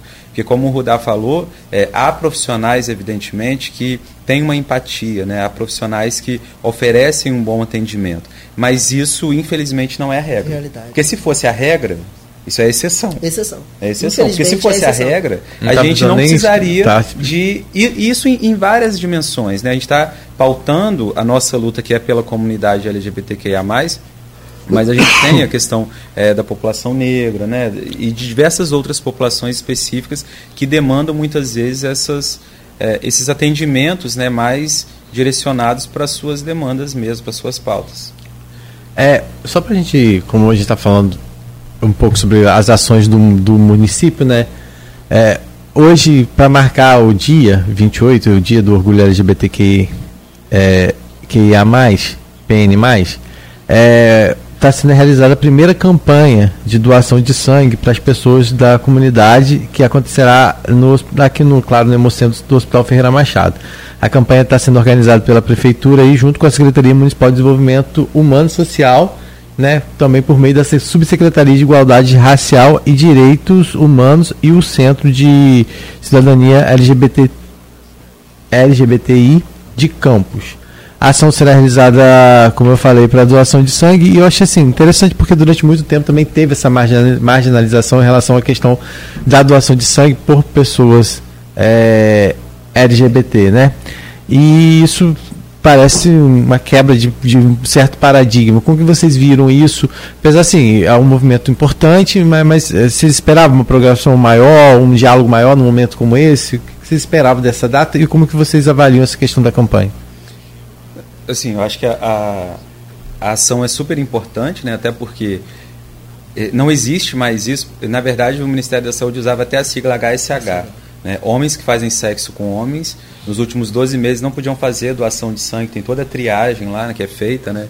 E, e aí isso já caiu, isso não existe mais. Só que na prática a gente sabe que, infelizmente, homens gays ou homens que fazem sexo com homens, que às vezes não se identificam né, enquanto homens gays, é, não conseguem fazer a doação porque tem a, a discricionalidade daquela pessoa que vai fazer o atendimento. Então, é, obviamente que a campanha ela é importantíssima até para dar visibilidade e, e, falar da importância da doação de sangue. Né? A gente uhum. sabe que os bancos de sangue passam por essa, por essa dificuldade muitas vezes, e sangue é sangue.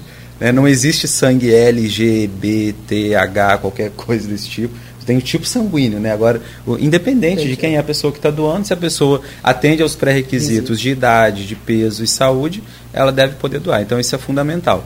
Agora, o que, que a gente queria, né? Que você nos pergunta. A gente queria não estar tá precisando de fazer essa campanha também. hoje. A gente queria estar tá, tá, talvez comemorando a inauguração do ambulatório. Sim. A gente queria estar tá pensando com a prefeitura hoje outras ações que nós podemos desenvolver para melhorar né, o nosso município no âmbito das questões de gênero e sexualidade da população LGBT e não está reclamando mais uma vez, né, perguntando ao prefeito cadê o ambulatório LGBT, porque isso já foi anunciado, né? Desde janeiro, início de fevereiro e até o momento a gente fica sem essa resposta. Só voltando nessa questão da, da doação de sangue, né?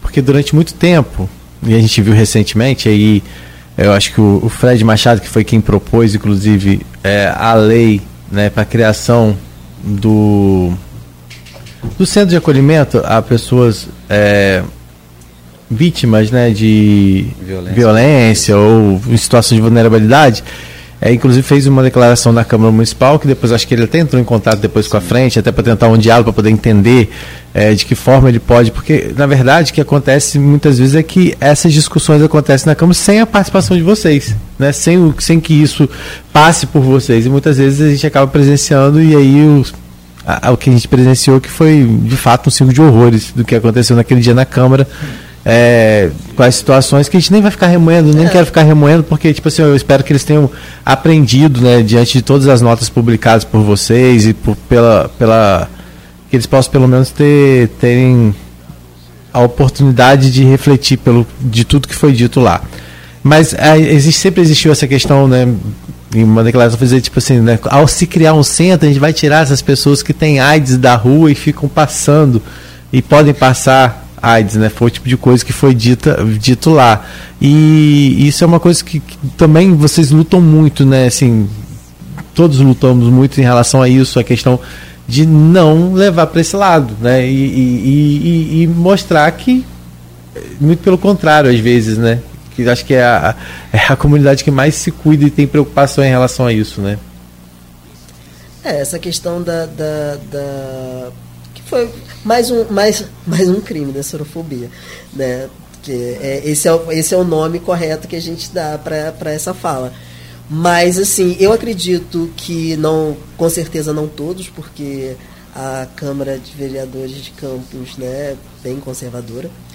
Né? É, mas alguns dos, do, do, dos vereadores, é, eles, depois da fala, depois da repercussão, eles procuraram a frente, é, não tenho por que não falar, né? o Fred, o próprio Fred Machado entrou em contato, é, buscando, né, se desculpou pela fala que, que pela fala dele, buscando é, uma, um maior diálogo com, com, com, com, a, com conosco, assim, tentando entender quais as, as especificidades, o que, que a gente está. abriu mesmo a uma questão de diálogo com, com, com a população é, LGBT da, da, da, cidade, buscando é, caminhos e para que a gente possa é, dialogar e que não não quer não replicar mais essas falas preconceituosas e buscar entender e pautar. Porque foram várias, né? Exatamente. E pautar é, é, é, esses temas que dizem respeito à população LGBT conosco. Até para não reverberar e que eles não é, é repliquem mais é, preconceito, mais discurso, é, aquela questão do discurso de ódio, e aí a gente volta aquele ciclo é, vicioso da violência pela violência, e quem acaba sofrendo são as pessoas que eles mesmos estavam pautando a lei, que estão em situação de vulnerabilidade, e teve essa fala né, da, da, da questão do, do da, de passar AIDS, que estão na rua passando AIDS, aquela coisa. Porque ainda tem o estigma de que as pessoas LGBTs são é, os vetores do, do, do, da transmissão do HIV AIDS, né? Então, é, que é uma, que a gente sabe que é uma falácia essa, essa questão, mas o preconceito ficou e é a desinformação. Eu acho que a gente é, levar a informação, levar os, a, a, a, o que se tem é, de, de, de, no, no sistema de saúde né, voltado para a população que tem é, é, que convive né, com, com HIV é, no, no Brasil, no, no município, é, é, eu acho que é através dessa informação que as coisas vão, vão caminhando. E no que diz respeito à, à doação de sangue, como o Rafael falou, não deve, é, essa campanha né, de levar pessoa, pessoas LGBTs para doar sangue é uma forma também que, como a gente estava falando, são pessoas que têm, naquele primeiro atendimento, até hoje, mesmo não tendo nada que diga que uma pessoa LGBT, um homem que é, faz sexo com homem, é, de, de doar sangue, ainda tem pessoas conservadoras, preconceituosas, que acabam é, impedindo que pessoas vá até, que vão até o, o, hemocentro fazer a doação, não conclua a doação por conta do preconceito. E mesmo sabendo que temos lá, na maioria das vezes, um estoque muito baixo. Muito baixo. E que é uma coisa que a gente está sempre pedindo doação de sangue. E aí a pessoa LGBT vai lá, exercer o seu direito de doar sangue, de fazer o, o, o seu papel, de se doar, né, em prol do outro e recebe uma negativa por conta de preconceito. Porque o sangue dele e, e todos os sangues passam por, por toda é toda triagem, né? Você, é, é, respondendo aquela todo aquele questionário, o sangue vai passar pelo processo para saber se está tudo ok. Não, então um monte, eu já entrevistei várias diretoras lá de Hemocentro, diretores é, a Daniela Tinoco, por exemplo, da, Daniela, agora Tudesco ou Tinoco? Filho Tudesco. de Beto Tudesco. Daniela Tudesco. É, e era filho de Jaime Tinoco, uhum. então fiquei confuso aqui. Desculpa. Ela falou comigo, Claudio, nem todo o sangue doado ali, então pelos binários, homens e mulheres, se aproveita. Não pode fazer um. Que eu, minha vontade era de literalmente comprar o sangue de quem pudesse doar. Mas ela falou, não, gente vai ter um problema sério. Porque nos Estados Unidos, porque toda vez, todo dia, se for hoje lá, tem demanda, tem baixo estoque. Se for no verão, tem baixíssimo estoque. Se for no carnaval, tem zero estoque. Gente, dá um. fazer uma promoção aí, vamos inventar alguma coisa para dar fila aqui. Pra, se me der aí, eu faço uma campanha aí, pra, boto isso aqui. Mas aí não pode, porque não sei o que, que é inconstitucional, que não pode os caras podem morrer. Mas não sei como, mas tudo bem. Mas vamos lá. É, e ela falou, Claudio, também tem uma questão. o, o, todo o sangue, nem todo é aproveitado.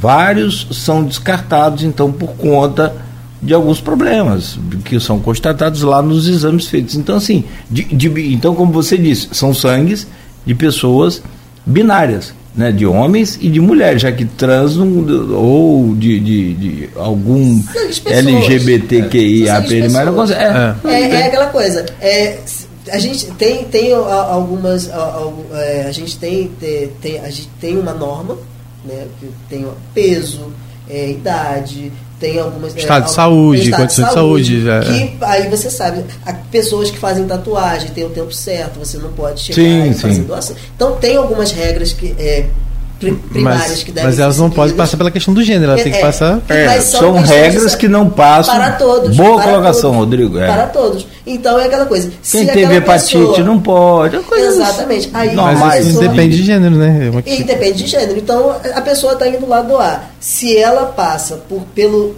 por toda. se ela não, né? to, todas essas regras iniciais para doação, independe do gênero dela. Ah, eu tenho, tenho um caso na família que recebeu sangue de. de, de acho que ela, ela, é considerada pessoa trans. Xana Carla. Que eu tenho um amor, um carinho. Porque aliás vai estar tá no. Vai estar tá no. Vai tá no, vocês falaram o Xana, não quis atrapalhar, mas eu vi na, na chamada Sim, aqui. É, nossa querida Xana Carla. É. Vai estar conosco. Precursora aí dessa luta Exatamente. também, né? Ó, tem. Não vou falar. Meu sogro tem né, para receber o sangue. Nem não quer dizer que tenha sido o sangue dela doado para ele, que lá vai para o hemocentro dali, é, é distribuído. Assim, as pessoas têm um. Mas, sim, isso tem, tem uma questão que é, historicamente, né, o estigma sim, que a nossa é população recebe. E, e, de tempos em tempos, né, a gente falou do bode expiatório, que parece que assim, alguns grupos, né, isso na história a gente vê, né, alguns grupos que parece que são eleitos para serem atacados.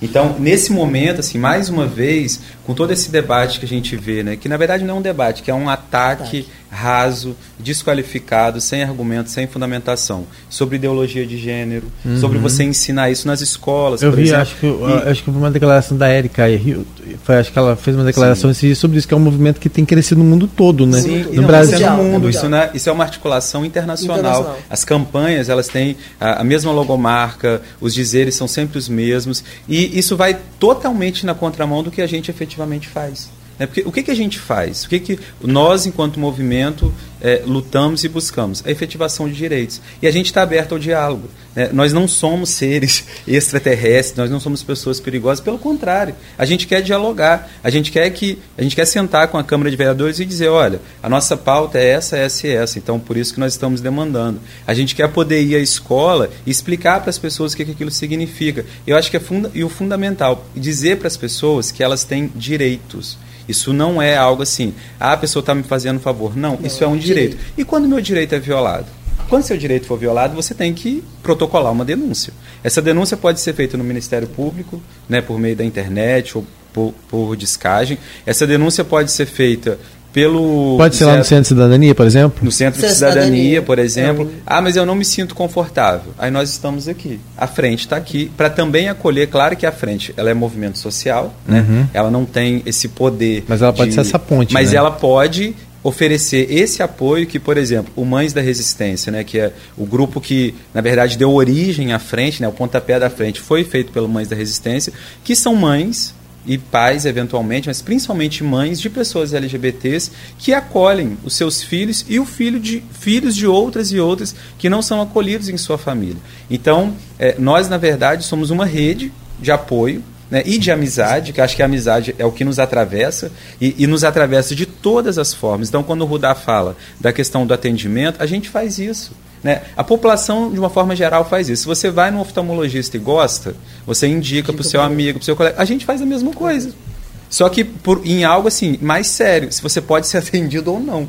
Né? Então, se eu vou a um posto de saúde lá eu conseguir ser atendido, eu vou comunicar a minha rede que eu posso ir lá. Ainda é só questão de gosto, é questão de necessidade. necessidade e né? urgência. É. Né? Então, a frente, ela tem também esse papel, e aí eu disponibilizo aqui o Instagram da frente até para as pessoas poderem fazer esse contato, né, quando precisarem, para a gente apoiar da forma como a gente conseguir, né, porque somos muitos, mas ainda somos poucos frente às demandas que nós temos, mas nós estamos aqui para isso, né, para para fortalecer essa luta e no dia do orgulho dizer que nós temos orgulho de ser a frente LGBT que ia mais do Norte Fluminense e agregar as pessoas, né, para essa luta que que é cotidiana. Realmente. A gente tem na, na reta final porque o Rafael tem que daqui a pouquinho partir para dar a prova de segunda chamada lá para os alunos.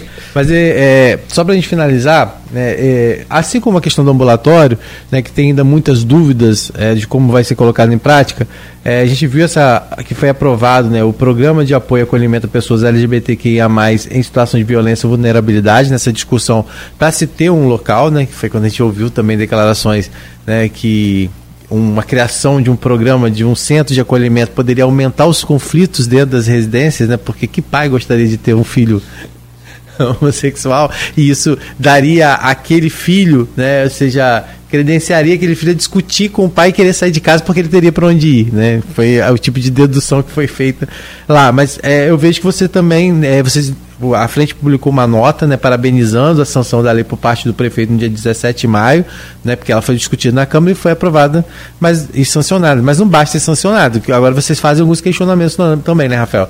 De como esse, esse programa vai ser colocado em prática. Né? É, é, efetivamente, sim, porque Óbvio que a gente reconhece, né? por exemplo, a gente tem também a Lei 9.289, que cria o protocolo de atendimento à população LGBT, onde poderiam ser feitas denúncias né, de violação de direitos, etc.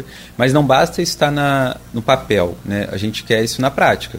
A gente quer saber efetivamente. Por quê?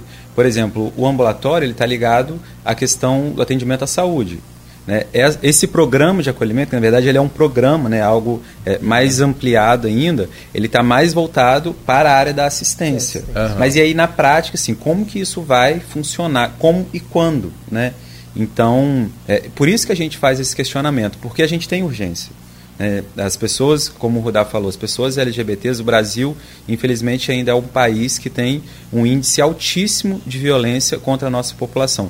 E essa violência ela é física, mas ela é também simbólica, ela é de todas as instâncias. Né? Da gente, basta a gente ver que muitas vezes na escola a gente não tem ah, começa né, a presença no, começa na, começa na família, é muitas vezes. É um né? ciclo vicioso. Né? É, eu efetivamente. O lugar que você poderia se sentir mais seguro começa. é onde começa. É, né? Eu acho que essa é, essas violências elas emanam né, de vários lugares. E, e, em vários lugares que nós temos pessoas que acolhem porque tem uma uhum. empatia, nós temos uma questão institucional, que eu acho que esse é o ponto principal, né? Por isso que não é privilégio ou reforço, é uma questão de direitos, porque a gente tem uma burocracia institucional que repele o acesso da nossa população. Né? E aí eu não estou falando é, da atuação de uma pessoa ou de outra. Né? Eu estou falando de um, um equipamento público que não permite com que a gente tenha esse acesso. Então, a, a nossa luta a gente sabe que é, é grande, é grande. Né? porque a gente está lutando contra um sistema que é um sistema que a gente fala muitas vezes, né? cis heteronormativo. O que, que isso quer dizer? Acho que é importante as pessoas entenderem. Cis, da questão da cisgeneridade, né, do privilégio cisgênero, e heteronormativo, porque o padrão é que todo mundo é heterossexual até que se prova o contrário. Tanto que a gente muitas vezes fala, ah, quando que você se assumiu? Né? E isso é uma questão também. Por que, que a gente tem que declarar o nosso gênero, a nossa sexualidade? Por que, que a gente tem que, entre aspas, se assumir? Eu entendo que é importante, muitas vezes, como a gente falar com orgulho, mas isso não pode ser algo assim, uma faca no nosso pescoço. Ah, você tem que se assumir. Né? Eu posso hoje, com a minha idade, com é, minha formação, dizer quem eu sou mas talvez um jovem não possa fazer isso. Uhum. Então a uhum. gente também entende que, e, e eu digo para os jovens, né, ouçam com muita atenção, você assuma, se assuma quando você tiver possibilidade de né, uma rede de acolhida, é, independência. Por isso o estudo é muito importante, por isso uhum. é, não é algo fácil, não é algo É, e por isso é importante participar de discussões como é que vão, vão ter hoje. Então a gente convida, né, porque a Rafael tem que ir embora, é, convida mais uma vez para o evento os Diálogos Transversais. Por isso é importante ter esses tipos de, de encontros, de debate, envolvendo cultura, envolvendo diálogo. Então a partir das 18h30 lá na UF, né, vai ter a, a abertura desse evento e aí tem uma programação com a apresentação do, do documentário é, Traviarcas, né? Que é, vai ser uma apresentação inédita, inclusive com a participação de, da, de debate de, de quem da, dire, da diretora? Da diretora do, do, do filme, o Wesker, tá certo. o Wesker Vasconcelos.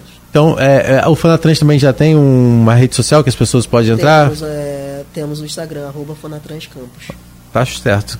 Agradeço a vocês dois, desde já, deixo o espaço aqui sempre aberto mais uma vez, né? E, e boa sorte lá e bom evento hoje. Tem uma, uma só, desculpa, Rodrigo, só para fechar aqui, Bittencourt PSI. É, no, no, no, Instagram, ele coloca aqui: parabéns pela pauta e pelas entrevistas.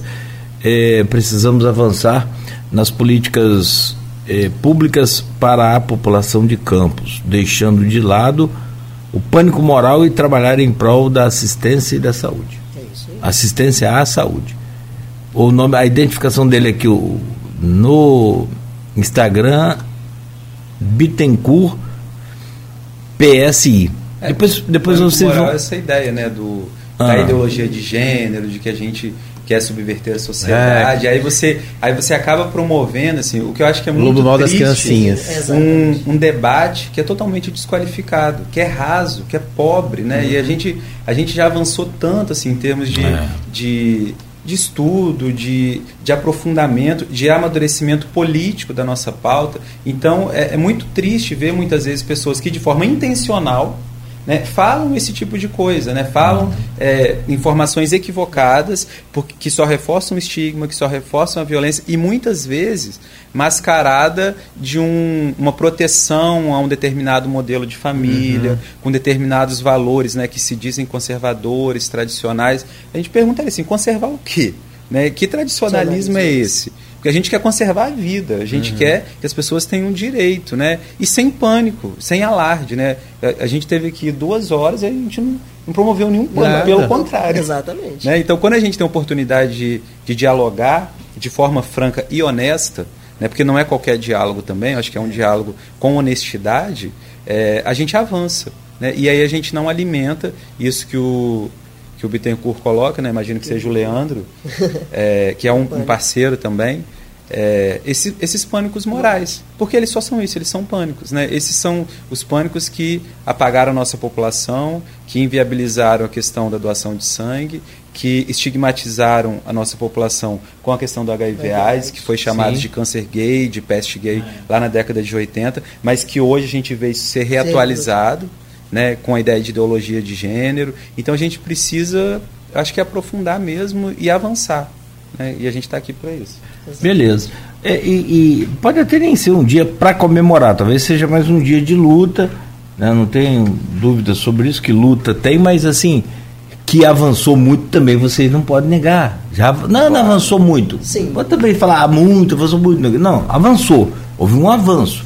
Ainda em algumas cidades, em algumas regiões, devido às suas características, ao passado, essa coisa toda, você ainda tem muitos casos e ainda vamos ter, infelizmente, muitos casos. Mas acho que é, dessa parte toda, dessa história toda e desse contexto todo, a gente tem buscado aqui nesse programa, nesse grupo de comunicação, abrir espaço para todo mundo, para que todos possam é, é, se comunicar, dialogar, porque é através do diálogo que o amor vai vencer. Se a, a gente tem diálogo e tem amor, a gente vai vencer. Se ódio, essa coisa toda, é de uma, sei lá, não sei se meia dúzia, mas é de uma parte, não é a maioria para nossa alegria. Né? O Rafael e Rudá, quero agradecer a vocês, senão quem vai tirar zero na prova aqui é Rodrigo. obrigado pela presença de você, Rudá. Começo por você, só para fechar aqui, muito obrigado. Boa sorte sempre na sua vida como um todo, mas conte com a gente sempre também. Obrigado, agradeço a vocês, agradeço a Folha, agradeço a, to a todos, agradeço aos ouvintes por essa oportunidade também e aguardo vocês hoje mais tarde, a partir das 18 horas, na tenda da UF Campus, para que vocês participem com a gente do diálogos, do diálogo, diálogos transversais. Boa. Rafael, um grande abraço, prazer imenso recebê-lo aqui também. Seja sempre bem-vindo, portas abertas aí para. Eu, eu, eu, coloquei os dois é, Insta de vocês aqui. O por último agora eu coloquei o, o, Fonatrans. o Fonatrans e coloquei também o Frente LGBTQIA. É assim que está identificado lá no Instagram, mas já está copiado o link que quem quiser acessar a nossa página lá vai direto até vocês. Muito obrigado. Boa sorte, sucesso sempre. Valeu. Eu, eu que agradeço né, a oportunidade, o convite e parabenizo também o programa, né, a equipe de comunicação, porque esses espaços são fundamentais para a gente poder é, construir essa rede efetivamente de diálogo e agradeço, acho que principalmente a todos e todas e todes de Campos dos Goitacazes, que são pessoas LGBTs, né? É, os que vieram antes de nós, que pavimentaram esse caminho para a gente poder chegar até aqui. Concordo com você, Cláudio, que a gente teve muito avanço, só que a gente precisa avançar mais ainda, né? Mas é claro que a gente comemora esses avanços, porque se a gente não reconhecer que nós já avançamos muito, a gente não consegue continuar lutando, né? Então, a gente Até para dar, uma, né? dar um fôlego, uma autoestima com elevada aí nesse caso. Oh, obrigado mais uma vez, então. Rafael França, professor de História e ativista integrante da Frente LGBTQIA, mais aqui né, do Norte Fluminense, e o Rudar Ramos, advogado antiproibicionista, coordenador do Fonatrans Campus, e Rodrigo Gonçalves, jornalista titular dessa bancada. Valeu por hoje. Estamos de volta. Muito amanhã. obrigado pela sua presença. Então amanhã de volta. Mas vamos falar sobre o Museu de Campos, aniversário do Museu de Campos, falar um pouquinho sobre história, né? Boa. Aqui é Graziela Escocar. Escocar, é isso. Isso, Escocar. E conforme a gente havia é, dito, na tá aqui no, nas redes sociais também a questão do, do da página do jornal é, Folha da Manhã de hoje, na capa né, do Folha 2, quero só aqui achar a, a página do rapidinho aqui, de Ao Livro Verde. Tá aqui, ó. Já tem até. Até aqui, ao Livro Verde, já tem a página deles aqui e tal. Só conferir o evento que vai acontecer agora sexta-feira, né? E a gente convidar você que está ligado aqui na gente. Ó, manifestação que acontecerá no próximo dia 30 às 15 horas é de caráter espontâneo, convocada pelos amigos de Ao Livro Verde.